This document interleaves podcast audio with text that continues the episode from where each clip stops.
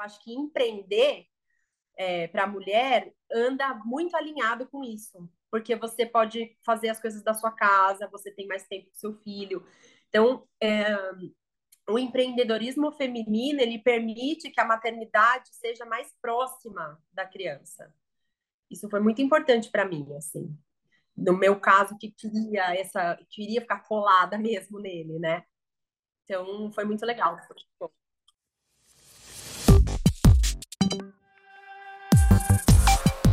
Bem-vindos ao HackMed Podcast, o podcast para quem se interessa por inovação, empreendedorismo e tecnologia na área da saúde. Meu nome é Leandro Enisman, eu sou médico, ortopedista e cofundador do HackMed. E junto com Letícia Fernandes apresentamos o HackMed Podcast. Você não conhece o HackMed ainda, caiu aqui de paraquedas? Vai lá no Instagram, no hackmed.br, que você vai saber de tudo que está rolando e sempre tem muita coisa. Hoje, além da nossa convidada especial, a gente tem duas convidadas especiais que estão aqui comigo. Eu vou passar primeiro para a Lilian Arai, para ela dar um oi aqui para o pessoal. Oi, pessoal! Tudo bom com vocês? Eu sou Lília, sou uma das fundadoras aqui do HackMed e também sou médica, sou otorrinolaringologista. Então, na verdade, a gente está hoje aqui para falar muito sobre empreendedorismo feminino, que é uma bandeira muito forte aqui dentro da, do HackMed, que a gente busca valorizar e trazer referências de mulheres que empreendem. Aqui dentro do HackMed a gente busca uma bandeira um pouquinho mais na área da saúde, mas a gente valoriza demais o empreendedorismo feminino e a potência das mulheres aqui no Brasil. Vou passar então agora para a Leilane, para ela se apresentar também. Olá, pessoal, muito bom estar aqui com vocês, ainda mais para falar desse tema tão emergente sobre empreendedorismo feminino e a importância dele principalmente para essa rede de cuidado relacionado à saúde e que a gente tenta promover tanto, né? Acho que é tão é, é, intrínseco da mulher o cuidado, é, mais do que importante importante do que a gente pensar em empreender nessa área e trazer mais soluções inovadoras, é, dando suporte aí para os cuidados na área da saúde. Meu muito obrigado a esse movimento, Lilian, Leandro, Letícia, Larissa também, obrigada por estar por aqui com a gente é, porque a gente precisa de mulheres que representem, que tragam seu olhar em relação ao empreendedorismo. Eu sou fisioterapeuta de formação, sou professora também, é, e empreendo na Movision, que é uma startup que pensa em inovação para a área da fisioterapia e da reabilitação. Então, sabemos os desafios e ter esse papo hoje com a Larissa para que ela também explique e fale um pouco dos desafios que ela já enfrentou e como ela resolveu. É a maneira que a gente encontra para que as mulheres consigam se unir e encontrar soluções juntas. É, exatamente. Pensando nisso, no mês de novembro, no dia 19, a gente teve o Dia do Empreendedorismo Feminino. Então, a gente ficou pensando o que, que poderíamos fazer para homenagear essas mulheres. Então, no nosso Instagram, a gente pediu para algumas pessoas mencionarem empreendedoras que elas admirassem, e aí depois a gente abriu, é, pediu para essas empreendedoras citadas para mandarem um vídeo contando a sua história. Aí foi feita uma votação no nosso Instagram, que a empreendedora que o nosso público queria é, escutar mais a história está aqui com a gente hoje. Então, é isso que a gente veio fazer. Perfeito. Então agora vamos começar finalmente o nosso 39 episódio do HackMed Podcast, que a gente tem como convidada a ganhadora dessa votação, que é a Larissa Moraes, que é empreendedora na loja de moda Melancia. Larissa, obrigada por estar aqui com a gente. Vamos começar pelo começo, né? Você pode se apresentar também para o pessoal, por favor? Eu, obrigada a vocês. Boa tarde, pessoal. Uh, bom, eu, eu sempre trabalhei em empresas, né? Mas eu sempre tive essa vontade de empreender, e aí as coisas foram acontecendo, e até que deu tudo certo para eu montar a Melancia. A Melancia é uma marca de moda para gestantes. É... Foi engraçado que eu saí da área da saúde para empreender, né, na área da moda. Então, eu era aí mais ou menos colega de vocês. E, enfim, é isso. Eu sou, sou mãe e eu senti essa dor da, da, da falta de, de, de roupas uh, legais para vestir durante a gestação quando eu fiquei grávida. E foi, então, foi uma demanda que veio de mim mesma. E aí deu tudo certo. Eu acabei conseguindo empreender na, na área que eu mesma sentia falta, né? E como que foi essa transição de carreira de um mundo corporativo para o mundo de empreendedorismo em moda de gestante? Você pode contar um pouquinho mais para gente? Sim, eu sempre eu sempre tive essa coisa da inovação comigo, assim. Então, mesmo quando eu trabalhava nas empresas, eu sempre tive em áreas que abriam frentes inovadoras, né? Então, eu trabalhei numa multinacional de moda que tinha franquias, né? Então, um, eu trabalhava na área de visual merchandising, que é sempre onde a gente tem que inovar, inovar nas vitrines, na exposição dos produtos, para chamar os clientes tal. Depois, quando eu fui para trabalhar no HC, na Escola de Educação Permanente, a gente criou eu criei do zero a área de marketing da Escola de Educação Permanente. Quando eu entrei, ela estava bem no comecinho. Então, eu criei a logomarca, eu criei a, o funcionamento da área de marketing, eu contratei as pessoas, criei, é, montei a equipe. Então, foi muito legal é, no início. E aí, depois de um tempo, eu fiquei lá quatro anos e meio, já a coisa já estava muito redonda, né? E lá no HC, como é uma empresa público-privada, autarquia especial e tal, não tem uma mega liberdade para fazer as coisas. Então eu já estava no momento tipo de desanimada, assim. Eu estava no momento de, putz, eu já acho que eu já fiz tudo que eu podia fazer aqui pela EP. Eu já queria assim alçar outros voos.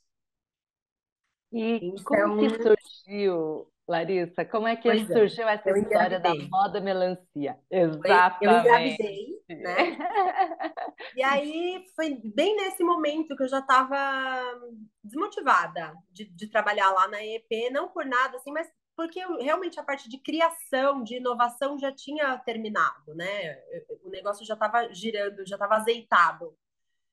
Então a Camilinha já estava super é, hands-on, assim, já estava. Para quem não sabe carro, a história sabe? da Camilinha. o negócio na mão dela. É, Larissa, Oi, você pode falar um pouquinho é, por que, que você está falando sobre a Camilinha? Quem ah, foi a Camilinha nessa história? A Camila foi quem me indicou como empreendedora, né? Quando vocês lançaram aí esse desafio. E a Camila era minha assistente lá na EP. Quando ela começou, ela era assistente administrativa, não entendia nada nem de marketing, nem de design, nem de nada, mas eu vi um super potencial nela comecei a puxar ela, comecei a pedir curso para ela, para ela poder fazer design, para ela poder entrar nesse meio, porque eu vi que ela gostava muito. E ela me surpreendeu, assim, ela, ela se tornou uma profissional muito competente nessa área. Inclusive, eu acredito que ela faça alguns freelancers, alguns trabalhos freelancers para vocês, Ela né? trabalha com a gente aqui no HackMed. Ela me contou. Então, foi muito legal saber, assim, que ela realmente voou e que eu fiz parte desse início dela, desse, que eu dei um, um empurrão inicial, assim, para ela. E aí, quando eu fiquei grávida, eu comecei, tem uma hora que as suas roupas não te cabem mais, e eu comecei a procurar roupas que servissem para mim na gestação, mas que eu não, não precisasse usar só os nove meses. Eu já faz um tempo sou contra essa filosofia do fast fashion. É, já fui muito de comprar na, nessas ah, H&M, Forever 21 e tal, mas de um tempo para cá você acaba percebendo que não, não, não é viável financeiramente, não é legal financeiramente, porque a roupa ela acaba muito antes, né?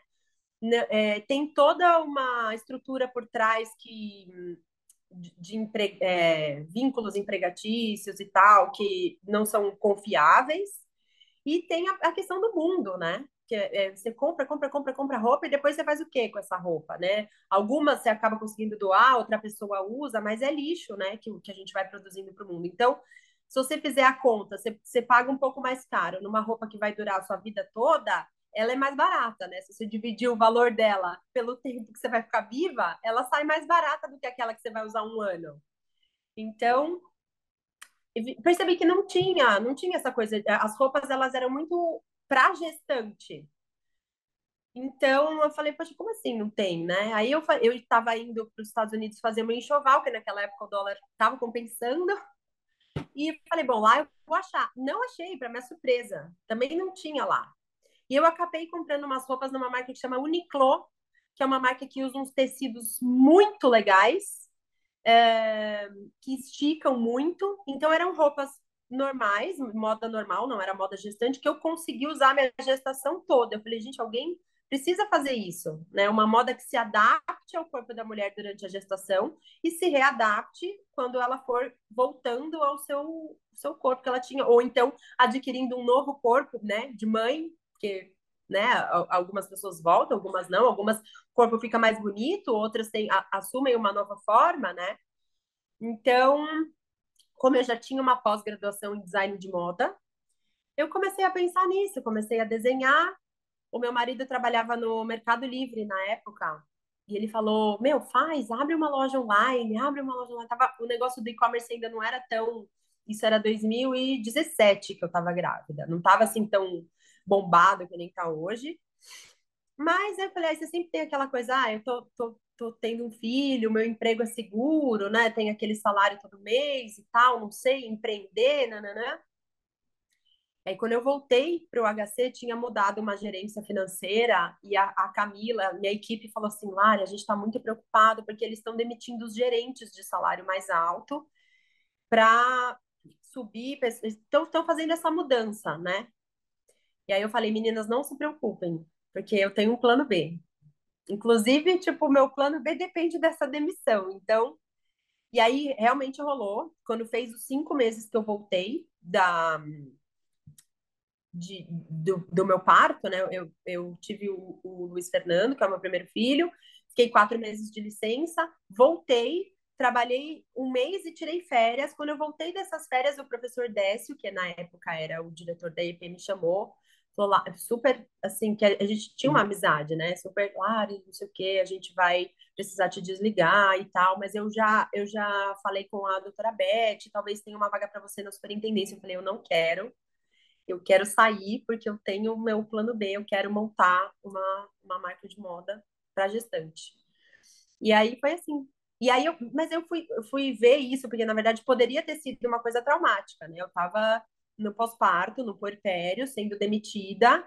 E aí eu fui ver que tem um dado muito chocante, assim, que até, eu acho que 25% das mães são demitidas até o primeiro ano de pós-parto e a, até o segundo ou terceiro ano são 50% das mães perdem os seus empregos ou precisam sair dos seus empregos porque não tem alguém que fique com seus filhos ou não consegue se adaptar à rotina de trabalho de oito horas.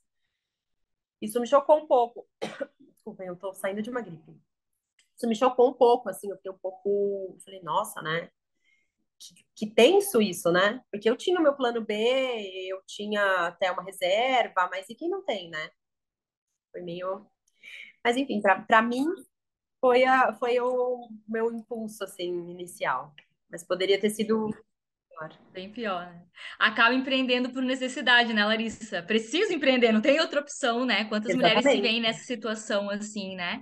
E que legal Exatamente. ouvir da tua trajetória e como ela como às vezes a gente, para contar a nossa trajetória profissional, a gente tem que contar a nossa pessoal. Elas estão muito intrínsecas, né? muito interligadas nessa, nesse desenvolvimento e você construiu realmente a sua solução, né, diante de uma necessidade.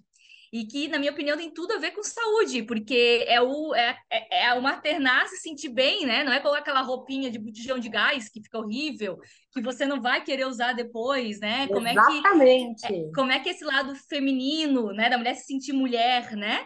É, ainda, mesmo estando grávida, mesmo nesse momento do puerpério, que bom que você conseguiu trazer isso para a tua marca, né?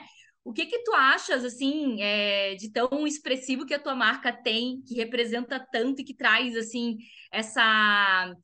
Tanto essa questão da, de, de, de, de demonstrar a feminilidade, né? Trazer esse, esse, essa imagem da mulher, melhorar isso, né? Potencializar, digamos assim. É, e também ligado a um outro ponto que você falou que eu gostei muito, que é a sustentabilidade, porque a gente fala muito de saúde do corpo, da mental, mas e a saúde do nosso mundo, né? Então, existe um movimento que chama slow fashion, né? Que é um movimento contrário ao fast fashion, que trabalha justamente isso: roupas de maior qualidade, tecidos mais duráveis e roupas que se adaptem melhor para você ter um tempo maior de vida útil delas no seu armário.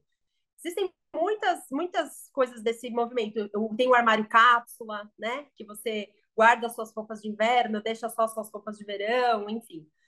É, eu já venho é, estudando sobre esse movimento há um tempo.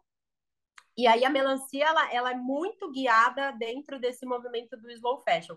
Você falou, tocou num ponto muito legal, que é a questão da roupa, ah, é o botijão de gás, né? Aquela roupa romantizada, que é o que a gente vê muito por aí na moda gestante. E isso é, vem lá do início da, da, de quando as mulheres começaram a, a, se vestir, começaram a poder mostrar, enfim, no, no início mesmo, lá na, na, Idade Média, muitas mulheres tinham que esconder a gravidez, Porque lá o negócio do você ter um filho fora do casamento, você ter um filho com outra pessoa, era uma coisa. Então elas apertavam o espartilho de um jeito que a gravidez não aparecesse. E aí isso foi evoluindo, e no início as mulheres não trabalhavam, né? Lá na 40, 30, era difícil a mulher que já trabalhava fora. Então elas usavam aquelas roupas mais românticas, não era.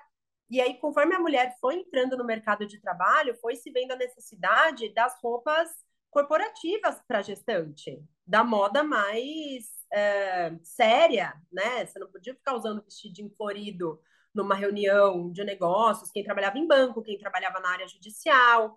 É, então, a moda gestante ela foi evoluindo nesse sentido, mas as marcas não. Então, as mulheres tinham que se virar, se adaptar, mandar na costureira, abrir aqui a calça jeans, colocar tecido na saia para ela poder usar um terninho, comprar um tamanho maior, né? A moda ela não acompanhou essa entrada da mulher no mercado de trabalho. E a melancia, ela pensa na mulher manter o estilo que ela já tem. Você não precisa mudar, você não precisa se, se romantizar, você não precisa mudar o seu estilo porque você está grávida. Então a gente faz a roupa básica, a gente faz a roupa de baixo, que eu chamo, não não não moda íntima. Mas por exemplo, eu faço uh, regatas que você que são mais compridas, que a sua barriga não vai ficar aparecendo. E aí você pode usar essa regata com o seu blazer que você já tem. A gente faz calças que se adaptam na, durante a gestação, mas calças que você pode usar socialmente e que depois elas se readaptam no puerpério, no pós-parto e se readaptam depois para você poder, poder usar a vida toda.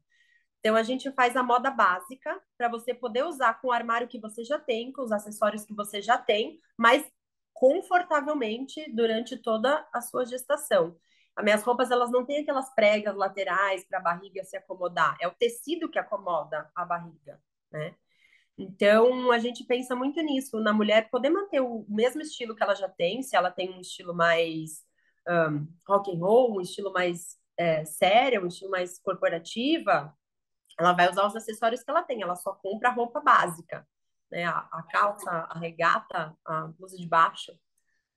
Então, é bem pegando nesse, nesse, nesse contexto, né? Aqui no HackMed a gente tem muita gente que é acadêmico ainda, né? E outro dia eu estava assim, sentada com o pessoal mais, mais assim, um pouco menos jovem do que eu, porque eu falo que eu sou jovem há mais tempo, né? Uhum. Então, é assim, que estavam sentados jantando, estavam falando, trocando figurinhas sobre aonde você, se você já congelou os óvulos, a outra ainda não, a tal lugar é mais caro, ali é mais barato, tal lugar tem um jeito. E assim, é, eu acho que esse é um tema que, que mexe muito com as mulheres né, assim, mais jovens no dia de hoje, a questão da, da escolha da maternidade e o quanto a maternidade ela ela tem ou não, traz ou não alguns desafios em relação à vida profissional, à carreira, a, a, pensar em empreender. Como que você lidou com essa? Assim, foi uma escolha? É, você se preparou para esse momento? É, como que foi essa, essa questão da maternidade dentro da, da Larissa profissional? Eu sempre quis muito ser mãe. Sempre tive essa vontade, eu sempre brinquei muito de boneca. De... E é engraçado que eu sempre soube que eu seria mãe de menino. Quando eu era pequena, não tinha boneca menino. Não tinha boneca negra, não tinha. Era aquela coisa ainda daquela boneca muito igualzinha, branquinha, que tinha uma chuquinha aqui. E eu falava, mamãe, eu quero uma boneca menino. E a minha mãe falava, filha, eu não acho, mas eu quero um filho menino. Então, e eu tive dois meninos, assim. Então, é, quando o Luiz nasceu, eu tive que voltar a trabalhar com quatro meses, foi desesperador, porque eu amamentava ele ainda no peito e eu pensava como que a Organização Mundial da Saúde recomenda que você mantenha o seu bebê até os seis meses só mamando no peito, no caso de quem é, tem essa possibilidade, né? Tem, claro, tem mães que não, não acontece de não conseguirem amamentar e tal. E, e você é obrigada a voltar a trabalhar com quatro meses. E aí eu descobri que eu podia sair. Eu tinha dois horários, acho, acho que é, são duas vezes pela manhã e duas vezes pela tarde, que você pode ir amamentar. E eu morava a sete minutos do HC, da Escola de Educação Permanente. Então, eu fiquei na loucura de ir para minha casa amamentar o Luiz quatro vezes por dia. Então, eu ia trabalhar, no meio da manhã eu ia para minha casa, amamentava, voltava, na hora do almoço eu ia amamentar, voltava, no meio da tarde eu ia amamentar, voltar. E eu comecei a emagrecer e ficar assim num, num, num looping de ir, voltar, amamentar, ir, voltar, amamentar. Eu estava muito puxado para mim. E muito ruim isso, né? Eu acho que deveria ser obrigatório a mãe ficar seis meses em casa, já que a Organização Mundial da Saúde recomenda que você mantenha a, a amamentação exclusiva até os seis meses. Como é que eles pedem para você voltar em quatro, né? Algumas empresas pedem para voltar em quatro. Então, já acho que de, de saída você tinha que ser, tinha que poder ficar em casa os seis meses. E aí, na volta, as empresas deveriam se preocupar mais em ter uma creche, em ter um, um ambiente ali para você poder, aos poucos, se desvincular, porque você fica seis meses ali grudada, eu quatro, né? Grudada com o nenê. De repente, tchau, tchau, nenê ou você deixa numa creche, ou você contrata uma babá. No caso, eu optei por ter uma pessoa em casa, porque eu morava muito perto, né? Mas aquilo ficou muito. Foi muito forte para mim eu me separar dele. Por isso que quando eu voltei, eu já estava falando assim: se eles não me demitirem, eu acho que eu vou pedir demissão para eu poder tocar esse negócio que vai me permitir estar tá mais com meu filho nessa primeira infância dele, os dois primeiros anos dele. Eu queria fazer parte da criação dele o tempo todo. Eu não queria delegar a criação dele para uma babá. Eu não, não julgo ninguém, assim, cada um, cada um. Quem, quem tem uma vida profissional muito, uma carreira numa empresa e, e prima por essa carreira, né? Preza muito por essa carreira, eu acho que tá, tá tudo certo. Contanto que você esteja feliz. No meu caso, a parte de criar ele do meu jeitinho, de ensinar ele como ser uma pessoa do meu jeitinho, era muito importante para mim. O gosto musical que ele ia ter, é, como que ele ia lidar com o mundo, como que ele ia se apresentar para o mundo. Eu queria muito ensinar essas coisas para ele, assim, a questão de cumprimentar todo mundo, de tratar todo mundo igual, de ensinar para ele a arte, sobre arte desde pequeno. Então eu queria muito estar presente. Eu acho que empreender é, para a mulher anda muito alinhado com isso, porque você pode fazer as coisas da sua casa, você tem mais tempo com seu filho. Então, é, o empreendedorismo feminino ele permite que a maternidade seja mais próxima da criança. Isso foi muito importante para mim, assim. No meu caso, que queria essa, queria ficar colada mesmo nele, né? Então, foi eu muito legal. Isso incrível, porque assim, é, eu também fui muito assim, né? Eu acho que a gente tem, tem escolhas, né? Tem é, é, tem pessoas que têm uma maternidade muito forte, já incipiente. Eu falo que eu, eu queria ter filhos antes mesmo de saber como que se fazia um filho, né? Então, é, é, assim, tem algumas mulheres elas têm isso muito forte. E eu acho que assim, essas que têm isso muito forte compreendem perfeitamente tudo aquilo que você está falando. E tem as que não têm essa maternidade tão forte dentro delas e que está tudo bem por isso, né? Então eu acho que assim o, o, lado feminino da gente, assim, ele é muito mais inclusivo de está tudo bem cada um ser escolher o caminho que quiser, tá ótimo, não terceirizar o, as, as crianças crescem hoje em dia tem um suporte muito grande para ela não é uma pior mãe por causa disso não exatamente ela é, mãe, ela é a melhor mãe que ela pode ser né? Exato. E, e assim, e por outro lado, o empreendedorismo, quando a gente tem a nossa empresa, vira um outro filho também, né? Sim, com certeza. Eu falo que eu tenho a melancia é meu filho do meio. a minha mãe ela é médica, né? Então, é, eu, eu e o meu pai também, tá? Meu, a minha família é de médicos. Meu pai, ele é patologista e ele a vida inteira teve o laboratório dele. Agora que ele já está mais velha, que ele cansou e tal, e ele está trabalhando né, na diretoria de hospitais e tal. Mas ele, para mim, ele é um empreendedor. Ele tinha o um negócio dele ali, né? Então eu, eu cresci com esse. E a minha mãe também, como ela é médica endocrinologista e ela sempre teve o consultório dela, nunca foi médica hospitalar, assim. Então, para mim, eu cresci com os dois muito assim, tocando o negócio deles. E a minha mãe ela se virava em 200 para acompanhar. E a gente fez balé a vida inteira, eu e a minha irmã.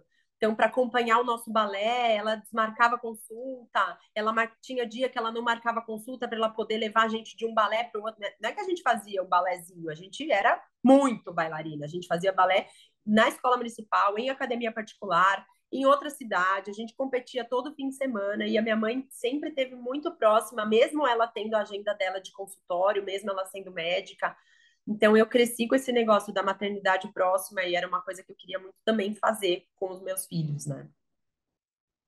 E aí, hoje, como que é essa sua rotina? Porque você teve muita, uma referência muito boa de maternidade. E como que foi essa rotina de hoje empreender na mão da melancia? Você é um e-commerce, aí você tem que tem fabricação própria, aí você vai para um fornecedor. Como que funciona a maternidade no- nesse meio? Olha, complica, hein? Complica muito. O segundo filho, então, complica mais ainda, mas é adaptação, né? O ser humano, graças a Deus, é um- uma espécie que tem essa coisa de se adaptar muito. É, hoje em dia eu vou muito. A gente tem um escritório que fica na Vila Mariana, que é onde funciona o nosso estoque. A gente recebe clientes lá. É, a gente lá, lá funciona o financeiro, a contabilidade, tudo lá. Eu tenho uma sócia que, graças a Deus, também trabalha só com isso, só, só na melancia hoje. Eu tinha uma sócia antes que trabalhava na melancia e trabalhava numa outra empresa, e aí ela acabou pedindo para vender a parte dela, porque ela não estava dando conta da maternidade dela. E aí eu, ela vendeu a parte dela para uma outra pessoa que hoje em dia, que é a Liana, que hoje em dia toca só a melancia. Então a Liana fica com a parte financeira, estratégica e administrativa. E eu fico com a parte da criação, no marketing, criação e revisão de produtos. Então, é, por causa do João, como o João é pequenininho ainda, que é o meu filho número 3, o 2 é a melancia, é, ele tem nove meses ainda e ele detesta o carro. Ele odeia o carro, ele dá escândalos homéricos no carro. Então eu vou, vou, vou bem menos para o escritório, bem menos do que eu gostaria, bem menos do que eu deveria, mas eu adaptei aqui a minha casa, eu, eu comprei uma ring light para poder fazer as lives daqui, para eu poder fazer conteúdo daqui. Então me adaptei para eu poder ficar mais em casa, ficar mais com ele. E mudei também, estou morando um pouco mais longe do escritório, então também faz mais sentido eu ficar aqui do que ficar pegando trânsito para ir para o escritório.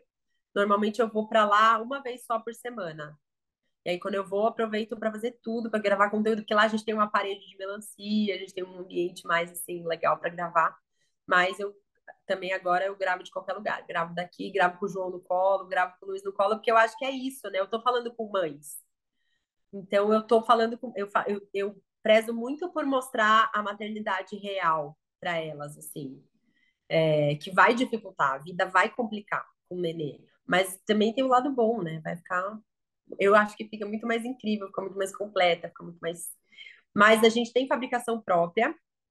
A nossa, na verdade, assim, a nossa fabricação, a, a gente fabrica com empresas terceirizadas, né? Então, eu tenho duas gerentes de produção, uma para pequenos volumes e uma para grandes volumes, que no caso são as nossas calças, que é o nosso carro-chefe, é o que a gente mais vende. Então, quando é calça, eu fabrico com uma fábrica, quando é vestido, é, camiseta, coisa que eu faço um volume menor, eu fabrico com outra. E essas gerentes de produção tocam para mim com as oficinas que são terceirizadas delas. Então, na minha equipe mesmo, eu tenho essa minha sócia e uma pessoa que toca lá do escritório os envios, né? Emissão de nota, responde cliente, faz as trocas, atende cliente quando elas querem ir provar lá no showroom e faz os envios da, das compras do e-commerce. Legal. Muito bacana, Larissa. Hoje eu estou aqui quietinho no, no podcast, né? Então, uma coisa que eu aprendi nos últimos anos é lugar de fala, e com certeza hoje eu não tenho lugar de fala aqui. Mas ela é muito legal, tô aprendendo um monte, mas eu queria também fazer a minha pergunta, né? Uma coisa que, que eu não entendia muito antes e que eu vejo cada vez mais é essa coisa do propósito mesmo em marcas, né? Então, por exemplo, eu estava lembrando aqui, tem um super amigo meu que trabalhou por muitos anos numa marca esportiva, e daí ele recebeu uma proposta de emprego que era melhor em termos de salário e tal, numa marca de refrigerante. E ele não aceitou que ele falou, cara, eu trabalho com esporte, uma coisa que faz bem para a saúde, que eu vou fazer no refrigerante, que é um negócio que faz mal para as pessoas, nem deveria existir, né?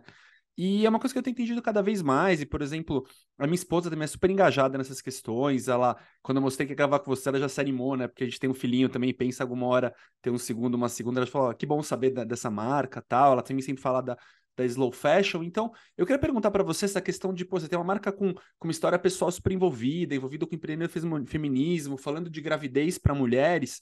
O quanto você sente que, assim, é uma pergunta quase óbvia, mas eu quero ouvir de você que as suas clientes vão atrás de você porque falam, poxa, me identifico com a marca, o quanto isso te facilita para achar pessoas para trabalhar com você, que também se identificam com a marca. Você até comentou agora, pelo que eu vi, as pessoas que trabalham com você, a maioria é mulheres, né? Como funciona essa identificação tanto do seu cliente quanto do seu, dos seus funcionários em relação ao propósito seu dentro da sua marca? Uh, bom, a, a parte da, de vir, delas virem comprar na melancia por, por causa do propósito é muito forte, porque a gente não tem o produto mais barato, Primeiro, porque eu não sou muito grande, então não consigo comprar tecido em quantidade para co conseguir um valor melhor. Segundo, porque eu só compro tecido muito bom. Então, o meu tecido ele é caro. Eu uso Santa Constância, eu uso Dalutex. Quem entende aí um pouquinho de, de tecelagem vai saber do que, que eu estou falando. É, então, o meu, meu produto ele não consegue sair barato. Então, a pessoa fala, ué, mas por que, que eu vou pagar 200 pau numa legging para gestante se eu posso pagar 100?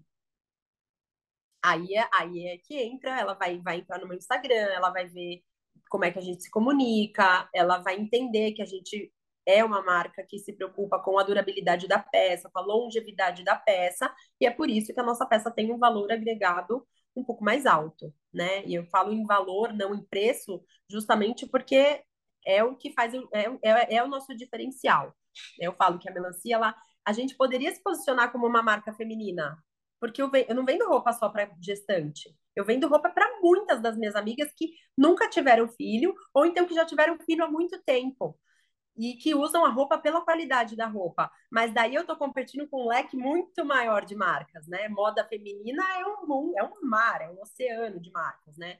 Eu me posiciono como moda gestante para eu me sobressair, porque o meu diferencial é esse. O meu diferencial é ter roupas que vão durar muito mais do que nove meses né? Além da outra questão que eu falei, que é a, a parte da roupa básica, que é o que a gente não vê muito, né, em, em moda gestante. Você vê muito coisa, vestido e, e coisa para o dia da pra sair da maternidade, para o dia do chá revelação, tá, mas e o dia a dia, né? E aquela regata que eu preciso que não mostre a minha barriga no, no dia a dia quando eu vou para o trabalho, né? E aquela blusa que eu preciso que não aperte a minha barriga, a calça que eu vou trabalhar o dia inteiro sentada e eu preciso que ela não me aperte. Então, é isso. O, o propósito, ele é um, um, dos principais motivos que a cliente vem comprar na melancia. Uma coisa que, assim, o pessoal que está ouvindo a gente está tendo uma aula de empreendedorismo aqui, né? A gente fala muito isso focado na saúde, mas você está dando uma aula de um empreendedorismo, o que, que é olhar para o mercado, entender qual é o seu nicho, né? É, valorizar, ter, ter, proposta de valor. Então, eu acho que assim, aqui, ó, todo mundo que já vem seguindo a gente, ouvindo sobre tudo que a gente vem falando sobre empreendedorismo em saúde, vejam que também isso vale, assim, na verdade, é, empreendedorismo em saúde é, um, é um, só um nicho do empreendedorismo como um todo, né?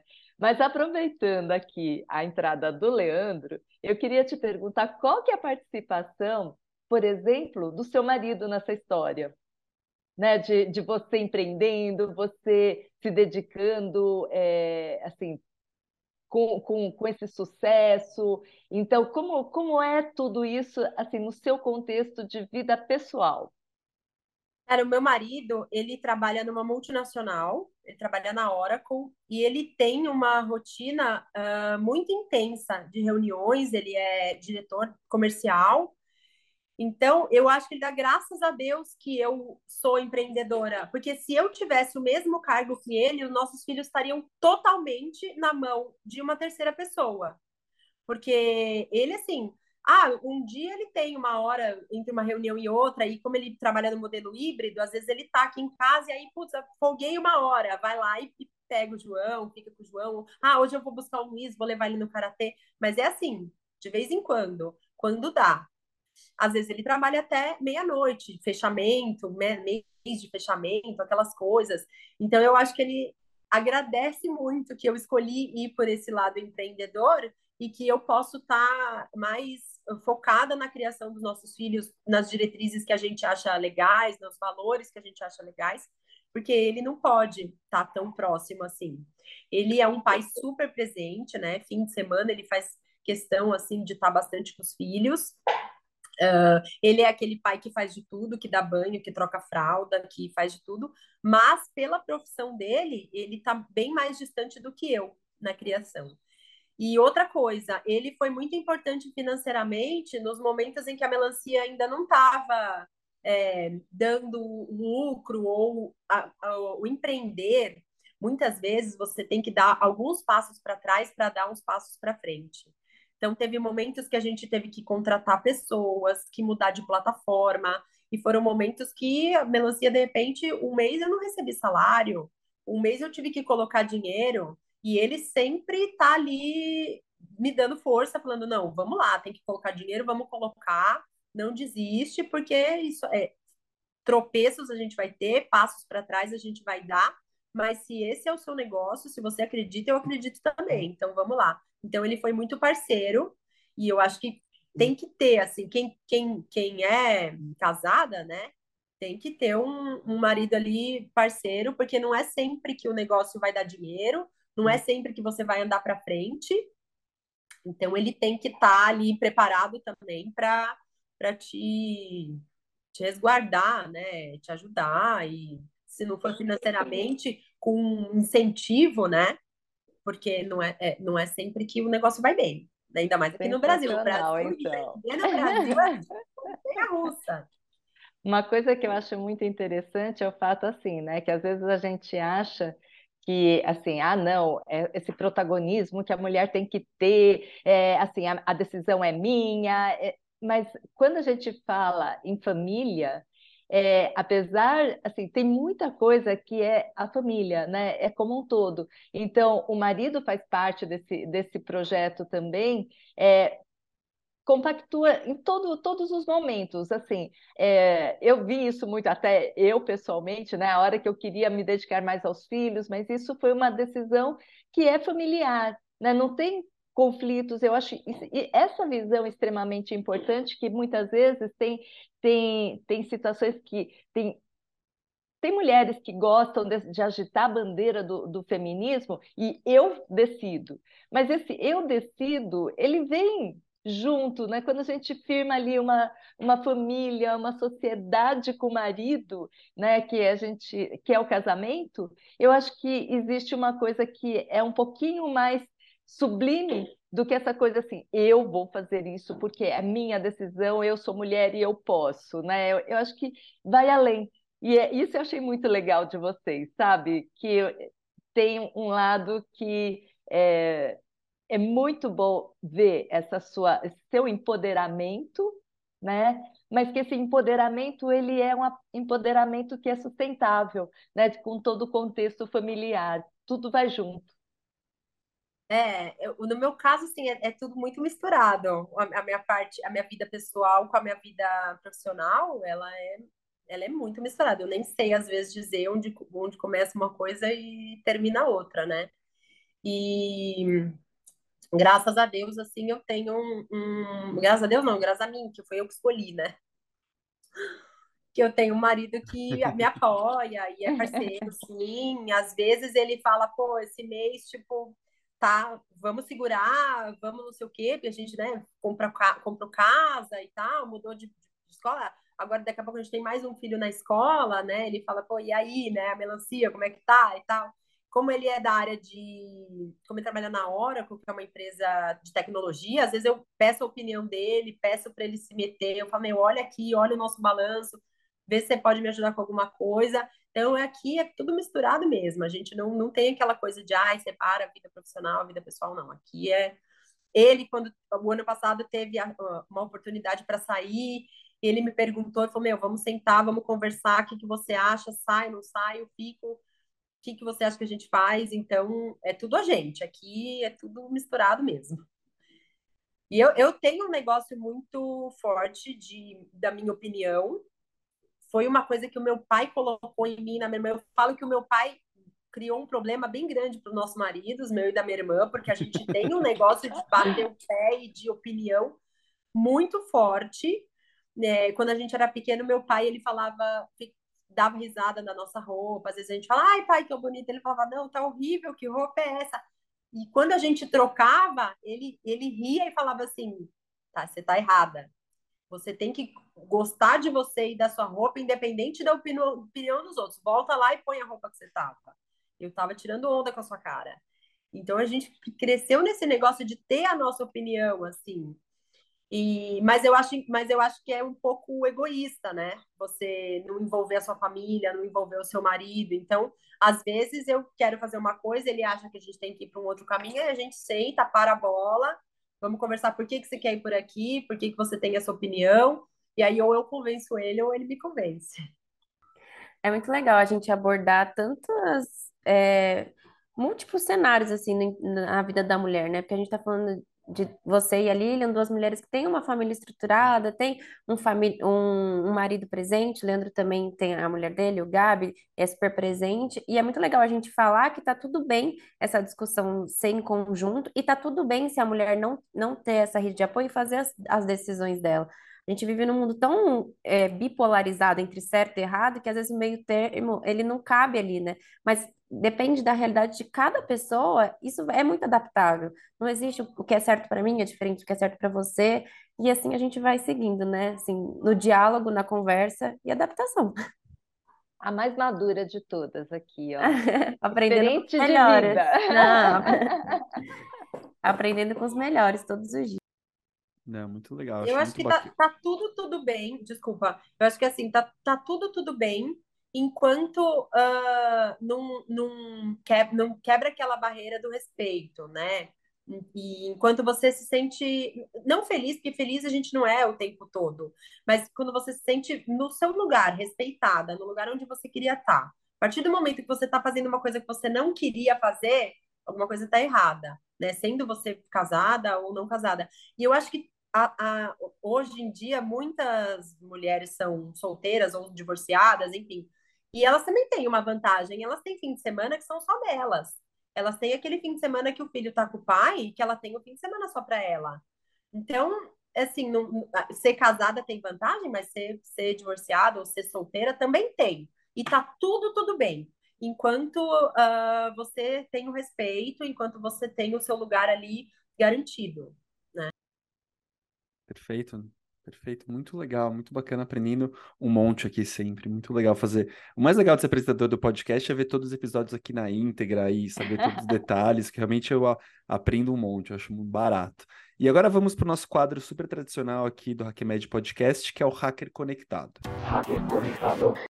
No Hacker Conectado, a gente pede para os nossos convidados, nossas convidadas, uma indicação de livro, filme, podcast, hábito, qualquer, vale qualquer coisa, e a gente também compartilha aqui as nossas indicações. Larissa, você tem alguma coisa para compartilhar hoje com os nossos ouvintes? Cara, foi muito legal que a nossa conversa foi muito uh, em linha com o que eu, eu, vou indicar. Eu até peguei ele aqui. Esse livro ele chama Moda com Propósito. Acho que deve estar ao contrário aí, né? Porque eu estou na, na câmera virada do celular. Mas ele é um livro do André Carvalhal e ele fala dessa desse de, de como a moda foi foi perdendo força, como as grandes marcas foram perdendo muita força com a história do fast fashion, com a história de coleção nova, coleção nova, coleção nova, e você tem que sempre estar tá comprando a última coisa para estar tá in, e como isso foi deixando a sociedade doente, e como a moda foi perdendo força, e agora como a moda está voltando a ser uma coisa, voltando para os assuntos, voltando a ser uma coisa legal nesse novo modelo de slow fashion, nesse novo modelo de responsabilidade. Hoje em dia, por exemplo, eu deixei, eu deixo de comprar em marcas quando elas saem, saem notícias de que elas têm vínculos empregatícios que não são uh, legais, quando elas têm você vê que ela produz num, num, lugar. Ou eu vejo, por exemplo, de onde que vem a roupa? Ela é produzida aqui no Brasil, então eu dou preferência para essa marca. Porque a roupa que é produzida fora, ela gasta combustível de avião, ela, você não sabe onde que é a fábrica, em, em que condições que as pessoas estão trabalhando. Então, esse livro trata muito desse, dessa moda com propósito, dessa moda é, que traz é, essa, essa coisa mais de, de economizar o mundo, de, de ter um sentido, né? Não só moda por, como beleza, né? Como roupa bonita, roupa da moda. A moda como negócio, como business, mas no, com um pouco mais de responsabilidade. E, é, infelizmente, eu não, eu não posso contar para vocês o que, que é, mas a Melancia vai lançar um programa de inclusão de mães para trabalharem com a gente. Eu não posso dar detalhes porque é um, um programa muito inovador, que eu não conheço nenhuma marca que faz isso. Então é um tipo, é um canal de venda que vai trazer mães, principalmente essas mães aí no saídas do recém-puerpério ou no puerpério, que perdem seus empregos ou que precisam sair de onde elas trabalham para ficar mais com seus filhos, ou querem sair de, desse modelo de trabalho de oito horas para ficar mais próximas dos seus filhos. Então, a melancia vai dar uma oportunidade para essas mães aí virem trabalhar com a gente. E eu espero que em um, dois anos, assim, todo mundo esteja ouvindo falar e outras marcas também é, se aproveitem dessa nossa ideia e também façam o mesmo. Eu não posso dar detalhes, mas em breve eu posso, de repente, voltar aqui para contar para vocês, quando já estiver rodando, e chamar essas mães aí para virem trabalhar com a gente. Sensacional. Eu também, eu, eu não estou com o livro aqui, porque eu já passei esse livro para a Marina aqui do próprio HackMed. É, o livro é O Jeito Alice de Empreender, que é do Clube da Alice. O Clube da Alice é um uma comunidade do Facebook de uma amiga da Mônica Berlitz, que assim é, trabalha muito empreendedorismo feminino. Então é muito legal a gente entender como que ela começou essa comunidade e hoje elas se ajudam mutuamente dentro dessa, dessa questão de empreendedorismo feminino. Então, é o jeito Alice de empreender. Depois, é, depois a gente coloca a imagem do livro aí, que eu estou sem o livro aqui agora. É, e a minha indicação hoje vai ser uma série Netflix que eu assisti faz tempo, mas eu acho que ela vai caber super bem nesse episódio. Chama Made, M-A-I-D. Fala de uma realidade de uma mãe. É, eu não vou contar muito, mas essa série ela é muito bem construída e ela é muito bonita. E eu acho que quando a gente fala de realidades que tão distantes, às vezes, de umas ou de outras, ou próximas também, para a gente se sentir representada ou conhecer mais, é muito interessante. É uma obra de ficção, mas a ficção às vezes acaba retratando a realidade muito bem. E aí fica a minha indicação dessa semana. Legal. A minha indicação de hoje também é totalmente ligada ao episódio de hoje e muito mais para nós homens dentro desse contexto, que é o livro da Ruth Manos, que é o Guia Prático Antimachismo. Então foi um livro que eu li esse ano, é um livro bem, bem fininho, mas super interessante para ver ela fala uma coisa que eu concordo muito: não basta você não ser machista, você tem que ser antimachista. Então é muito legal. peguei várias dicas lá de como me importar e como aprender melhor para a gente. Eu acho que a gente não atrapalhar já é um bom começo, que infelizmente muita gente atrapalha, mas se a gente puder ajudar, eu acho que essa é a nossa obrigação como homens. Bom, depois dessas super dicas, espero que vocês gostem. Infelizmente, estamos chegando aqui no final do nosso episódio. Foi muito bacana, Larissa. Obrigado por estar com a gente.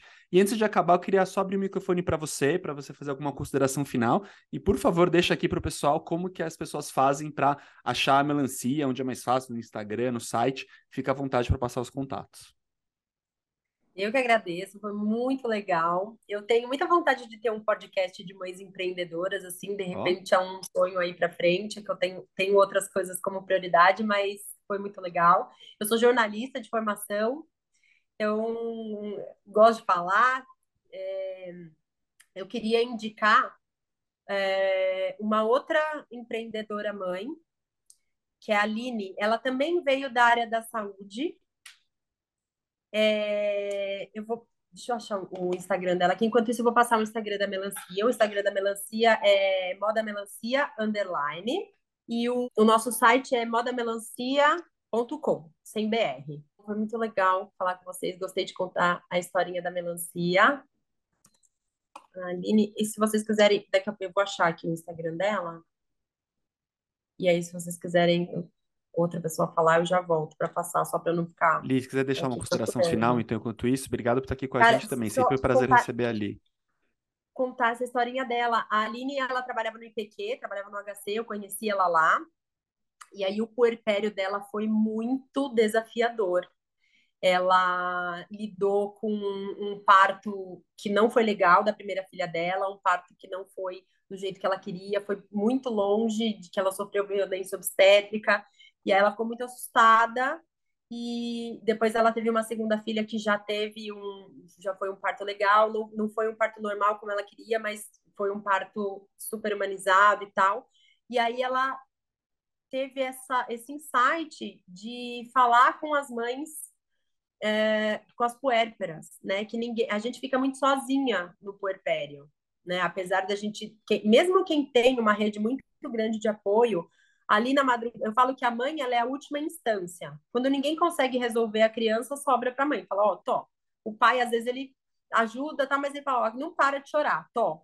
A avó também, ai, olha, não consegui, tô. E você tem que resolver, não tem outra pessoa para você falar, tô. É você, né?